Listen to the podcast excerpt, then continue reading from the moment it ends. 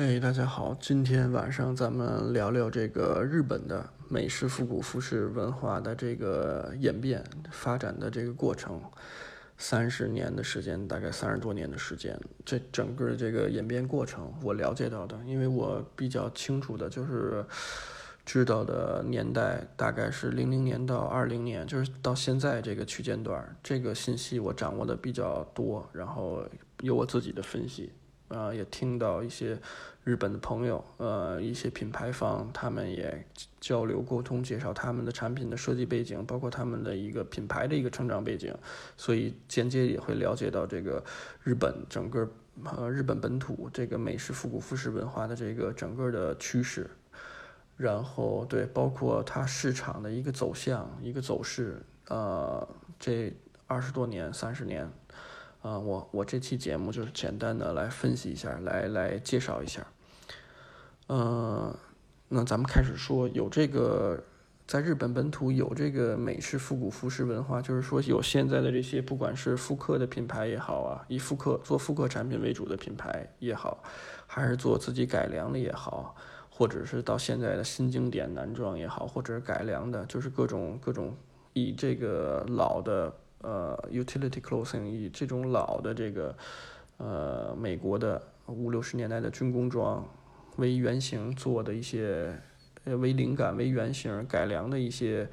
呃产品啊，包括衍生的服饰品牌也好，就是整个的一个趋势的一个源头一个起起，就是这个文化从无到有的这么一个过程，最早是呃追溯到应该追溯到这个三十年前啊。三十多年前，就是有这种所谓的二手的买取店，卖老衣服的二手的买取店开始。三十多年前有这个二手买取店，其实更早之前也会有，但是三十多年以前，这个买取店细化了。就是什么叫细化了？就原来一个买取店可能里面掺杂的各种东西，就是美国在日本本土啊，美国的回流的这个这个这个衣服，各种的。什么年代、什么品种都有，它可能揉在一起，搁一个店里头也好，或者是 像那种大的仓库也好，他在卖这些东西。就是萝卜白菜也有，就是松茸也有，就是一个店里什么都有，就是这个概念。但是从三十多年前以后，它它呃三十多年前就是它开始细化了，呃细化的日本人细化的很仔细，就是他把这个哎八九十年代的，就年代相对近一些的。这个这个服饰就可能真的是穿过了服饰，这种二手服饰，哎，它它是呃同一品类的，同一开店的，啊，这种分一波，然后七八十年代的再往前的这种，哎，有点这个叫什么设计，年代偏久的，尤其像五六十年代以前的产品的，好的精良的一些的这个这种美式的工装也好啊，军装也好。哎，他要把这些产品筛选出来以后，做一个精品一点的买取店，二手服饰的买取店，然后这个古着店，从那会儿开始，大概三十多年前啊，三十年前啊，有这个细细化细分了。呃，当时呢，也是以这个关西地区跟关东地区，就是东京，就是大阪跟东京两个地区，咱咱们这么分析啊，这么展开来说。那会儿是什么呀？那会儿是东京的，就是二手店的市场，呃，很火爆，东西很多，价格也高。然后在关西呢，也有这个趋势，因为他们的潮流也是向关东看齐的，也是向东京看齐的。东京毕竟是日本第一城市，然后整个流行趋势、服饰文化的，包括潮流文化，都是都是看东京人在做什么。当然，日本还有福冈啊，福冈也是很大的一个城市，很很好的城市。呃，就是这些大城市之间就开始，就是里面就开始有这种精品的一点的这种叫 vintage clothing store，就是呃二手服饰店，经营这种美式的工装啊军装的衣服，dead stock 的也有啊，包括穿过的也有，品相特别差的也有，都都会有，但是就分得很细，就开始有这个东西了。那么在东京的市场，刚才我说到了非常火爆，然后价格标的也高。呃，当时这个 Burberry 的老板，呃，不是老板，Burberry 的这个他有一个店，Fake Alpha，就是卖的都是四十年代、五十年代以前的 Dead Stock 东西。我跟一个纹身师杨哥，我们俩去到他店里玩，然后跟他也沟通，他就跟我们讲，就是说现在其实，呃，我是一两年前跟他聊的，就是他说的现在也是现在，就是说现在的这个价格吧，其实有的东西跟三十年前是一样的，就二十多年前、三十多年前、三十年前是一样的。是一个什么概念？就是说，那会儿在东京稀少的这种这种好的 dead stock 的 vintage 的好的东西，就是四五十年代的，像 Levi's 的 Type Two，二十多年前，快三十年前，它一件 Type Two 要卖到十三万元左右，就是成色好稍微好一点。然后 Type One 就第一代牛仔夹克，Levi's 的单口袋的牛仔夹克要卖到十六万、十七万元，就是一件。那么其实跟现在的售价都是一样的，你就可想而知那会儿的稀缺程度，包括那会儿的市场蓬勃程度。那么东京这种店很多，但是在放眼关西那边来看就没有那么多。但是关西人也想洋气，也想变得洋气，也想追东京人的这个这个趋势、潮流趋势。啊，但是它没有那么好的资源，就是它没有那么多的店，没有那么好的产品。那么有一些关系的一些从那会儿的有想法的这些，呃，所谓我们现在看就是呃一些日牛的老板就开始哎要做这个日牛，要做复刻的东西，就要做一模一样的东西，把老的这些衣服，呃，二手的好的二手的服饰，就是工装也好啊，这个丹宁也好，就是这这些品类的东西，包括机车服饰也好。他要重新做出来，他要把这个东西自己加工，自自己做出来来卖，因为因为他一个是喜欢这个东西，就是他们骨子里对日本人骨子里对对于强者呀，对于这个美国就有一叫什么，呃无无尽的崇拜，就是从各个方面、各个文化角度、文化文化层面的，就是美国的。东西就是因为他们其实是战败国嘛，相当于二战的战败国。然后真的美国扔了俩原子弹以后，他们就服了，是打心底里服美国。所以美国的一些东西，从二战以后的，就是输入到日本的这些东西，思思想层面的也好，精神就是叫什么精神物质层面的也好啊，就是他们都是服的，就是他们向往的。所以。所以他骨子里都喜欢这个美国人，他觉得这个美国人穿的这个衣服就是洋气，就是好；美国人骑的机车也就是好。所以他们从骨子里会会会喜欢这些东西，所以他们想看中了这块，觉得这块有市场，他们想要做这些东西。因为我买不到嘛，我我买不到，然后我的需求又有，所以我自己做一些，然后比这个老的 dead stock 的卖的便宜，因为 dead stock 谁很很少有人能买得起。你想十六万元买一件 Type Two 的夹克，呃，Type One 的夹克，那我自己做嘛，我卖一一万元好不好？大概三十年前，差不多二十多年前，就是最早的那些牌子的，呃，像像什么大阪、五虎也好啊，就是做牛仔裤的，有二十五年、三十年历史的一些牌子，都是从那会儿开始的，就开始逐渐的就有这个所谓的这个复刻的牛仔服饰的这些品牌，然后演变到。它不满足于牛仔类的产品，它会它会衍生，哎，美国的军队的配配发的这些衣服，五六十年代的再往前的，哎，有的可玩，全系列我都可以玩。所以那会儿的那些就是叫什么，就开始一下，哎，有这个想法了。但是他们摸索牛仔裤，摸索丹宁用了一段时间，然后再摸索别的东西，就是军军品类的东西。包括军品类的东西，他们还有细化，陆军、海军的，但是他们分得很细。然后有的一部分群体是做摩托车、机车类的服饰的这个牌子。最早三十年前是在大阪那边有一些牌子几个，然后慢慢一点一点发展。其实到真正的爆发期，就是其实其实这个文化吧，从这个九十年代末就有了，在日本就有这些品牌，就是络绎不绝的就出现了，但是是蜻蜓点水的，就不像。不像现在似的拿簸箕搓一大把这种的，就是，呃，真正的黄金期就爆发期是应该是在，呃，零五年到一五年的这个期间段，就是从你们看现在有一些日本的这些好的牌子，我们知道的耳熟能详的，基本上都有十五年左右的历史，就是能遗留到现在的好一点的牌子。十五年到二十年的历史，就是等于说都是从零零年、零五年，就是零五年以后，哇，市场迅速爆起来，起了一大堆牌子，就是纯做复复刻的也有一大堆，哎自己稍微改动一点的也有。但是零五年可以说零五年到一五年之间，这个这个市场整个美式复古服饰文化这个市场在日本本土是一个持续的爆发性的增长。到一五年左右，一一零年一五年就这个期间段是一个峰值，就是这个时间段，就是从零五年到一五年这个时间段，在日本。这这些打着这个美式复古服饰文化这个这个标签的这个这个叫什么品牌，它不需要做太多改良的东西，它就基本上复刻，改改尺寸就 OK 了，它不需要太多的设计东西，就是层出不穷的品牌就络绎不绝的就在这个时间段就出来了，包括他们做的市场呃做的产品也被市场认可，市场也越来越大，原来可能人群不是那么多，但到一五年。的时候真的是一个爆发期，在日本啊，就一零年到一五年，包括一些从一零年以后，就是从零八年到零八年到一五年之间嘛，也有美国的几个牌子好的丹宁的品牌的出现，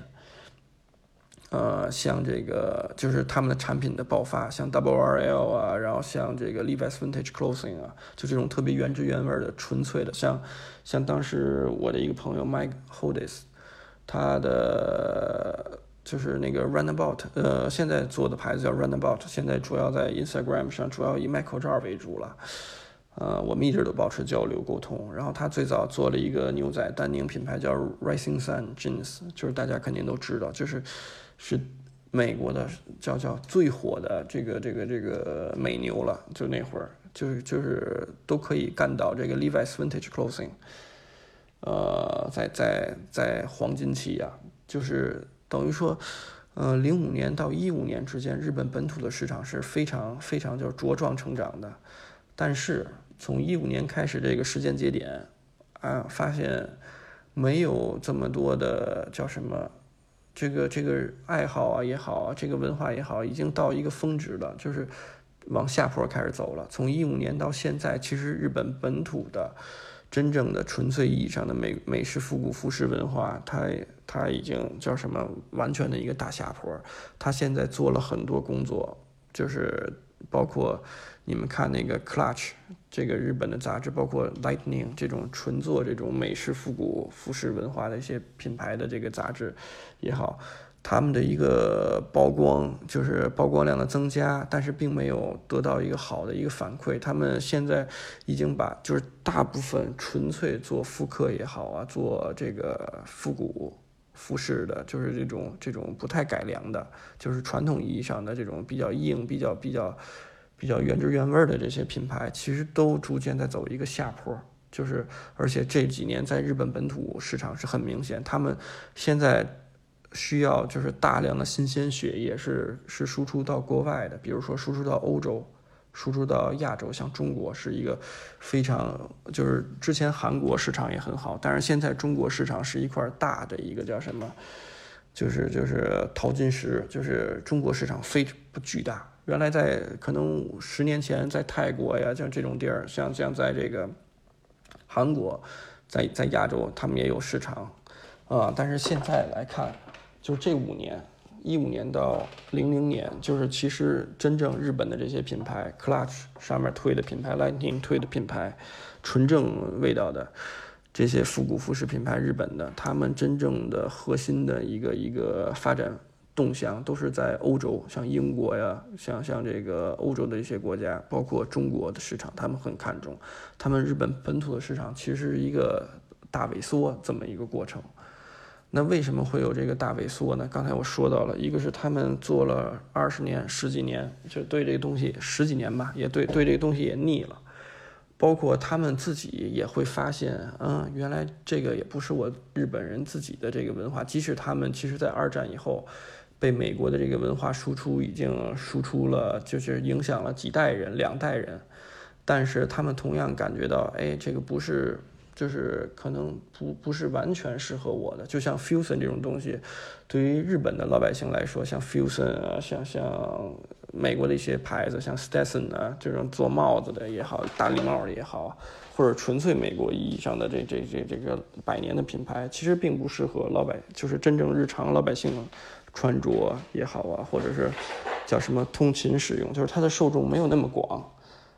呃，日本人穿着，就是他们穿着也会觉得，哎，可能不太适合我自己，包括版型也好，包括我就没有那个生活状态。他们也不骑马，那那你说他，他买的那个，他买那个 s t e s o n 那种牛仔帽，他们没有什么没有什么场景能够能够去实现他这个想法愿景，所以呢，他们的这个以复古服饰、美式复古服饰文化为这个叫什么？为这个。Inspiration 为灵感的这些品牌，为设计原型这些这些品牌，是一个裂变式的一个一个发展了。就是一一一零年以后吧，就是一五年以后吧，就是它就是一个裂变型的发展，叫什么？它是它分得更细，就是它比如说，哎，做什么的就做什么，或者是它改良，就是纯粹的改良，就是取一点儿这个这个文化精髓的东西，然后剩下再加入自己的想法。所以你会发现。现在有很多的牌子，就是叫什么？一夜之间出现了很多牌子转型，也有很多新的牌子。这个东西看起来相似，跟这个文化相似，但是又又东西又不一样，哪哪都不一样。就这种品牌一下子多了，然后这种品牌在瓜分原先有的这个市场，喜欢这个美式复古服饰文化的这个这个在日本本土群体的这个市场。然后，所以现在的客人他也会细化，就是他也会，哎，精准的知道自己想要什么风格，什么风格适合自己，所以他也分得很很细。然后像像最早的这个 vintage 的这种卖卖二手服饰这个店，其实在这二十年的时间当中，也是经历了起起伏伏，起起伏伏，就是从它这个产品的发售价格，就是好的这些产品的发售价格。就能看到这个波动，就能看到这个这个这个趋势，但是整体来说是没有一个特别大幅度的一个递减。就是真正的这个 vintage clothing store，就是卖二手服饰的这个店铺，卖这个美式的老的这个衣服的这个店，因为他们的市场已经很成熟了，就是已经有二三十年的这个市场了，所以这个大家会发现这个。美式复古服饰文化就是以这个核心的这个这个叫什么复刻类的产品为主的这个品牌，他们就就是大鱼吃小鱼这么一个利利益链关系，就是包括生存链关系，你就发现好的。越来越好，然后次的就是隔两年可能这牌子做做就没有了，隔两年就有新的牌子在做，就是永远都在有小鱼的出现，但大鱼就那么几条。比如说，呃，虽然我不经营这个特别纯粹的这个复刻类的产品的品牌，但是非常好的牌子，像日本的最具代表性的就两个公司，一个是 The Real McCoy，就是呃是做东西非常好，就是做的复刻类的产品。军装的也好啊，biker 机车的也好，就是它的线做的很完整很棒，就是不像别人说的，就是说什么他们不如 Toys McCoy，这那是纯扯淡，因为体系什么都不太一样了，一分家以后都不太一样。就 Real McCoy 的东西肯定是很好的，价格也是相对高一点的。那么其次还有一个大的公司叫 Toyo 东洋公司，就东洋公司也有一堆呃品牌。就是他们两家十几年前是特别不对付的，但是现在就是没有那种不对付的情节在了，就是各做各的市场。呃，Toyo 东洋公司做的价格更亲民一点，然后 Real McCoy 做的更贵一点，就是在代表了业内日本业内的最高的这个水准。对。就是如果是纯粹复刻的，喜欢复刻类产品的，老的美式的军工装的也好，我觉得这两个牌子你买它肯定没有问题，也不会后悔。我本人是不太喜欢穿这个，就不是不太喜欢，就是我是不会穿这种纯纯的这个复刻的军工装的东西，所以我。不经营这个东西，就是我不喜欢穿的东西，我就不经营。但是不代表这东西不好，所以我刚才说的，推荐给真正喜欢这个军工装的这个这个呃服饰风格的这个群体，可以看看这两个牌子的东西，是肯定没毛病的。所以我的就是总结我刚才说的这个日本的这个本土的美式复古服饰文化的它的一个。呃，走向是三十多年前签有这些卖二手衣服的店铺，然后二手衣服的店铺细分，分出一些店铺是专门来经营这个好的美式的这个老的这个衣服，就是七八十年代以前的、五六十年代的这种经典的军工装的这些这些老的衣服的店出现，二手店铺的出现，美国回流货，然后再有这个像关西地区他们来做的这些品牌，就是复刻，从复刻牛仔裤开始，然后到复刻军工装。就是复刻这些东西，因为他们看到了这个老的 dead stock 的这个产品的，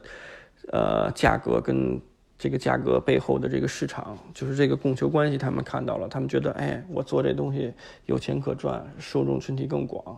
哎，他们找到了一个平替品，相当于开始做，从开始做这件事大概是九十年代末。九十年代末开始有这些牌子零星出现，然后从二零零五年开始，就是就这个时间段吧，不是不是特别准确啊，但是就是零五年开始，这样的牌子大量的增加，就是这个市场迅速膨胀。从零五年到一零年、一二年都是一个很黄金的阶段，即使到一五年，二零一五年，日本本土的市场也是非常膨胀、非常大的，就是。一五年的时候，一四年、一五年，可能就到顶点了。然后从一五年以后，这些这些就是美式复古服饰大类，就是这个风格的大类的服饰品牌，逐步在走一个下坡。到现在二越来越下坡，可能会后面会有回弹啊。但是从一五年到现在，是整体这个趋势，在日本本土的市场是一个呈现一个。呃，往下走的一个趋势，就像我刚才说的，是因为这个这种文化背景下的这个品牌开始裂变式的发展，就是发展成自己独到的这种风格体系，然后把这个曾经有的模糊的客户群体细分，所以这个这个纯粹的这种复刻品牌也好，或者是是改动稍微小一点的，就是改了一点点的这种复刻边缘化的这个这个品牌。呃，美式复古品牌，对这个市场就就在萎缩，但是呢，日本本土市场的萎缩，呃，他们找到了这个呃替代的方案，他们找到了变通的方案，就是在欧洲的市场，你会发现日本的这些复古的品牌迅速的起来，然后包括这个中国市场的爆发式的增长，呃，其实韩国跟像东南亚这个国家的这个市场发展的没有那么快，或者是平行发展。就是市场市场是波动性的发展，但是在在在这个欧洲，在这个中国，尤其是爆发式的一个发展。就是现在的主流，大家看国内的主流还是以这种比较硬的这种的这个美式复古服饰，就是你能看到它，哎操，就是一个老的这个，呃，美国大兵也好，还是美国工人也好，就是这个你能一眼看到了这个东西，啊，这种风格在。现在在，呃，日本本土以外海外市场的发展还是呈上升的趋势，这就是大概整个的这个日本的这个美式复古服饰文化的一个演变，跟它的一个对一个市场的一个一个发展情况的一个分析。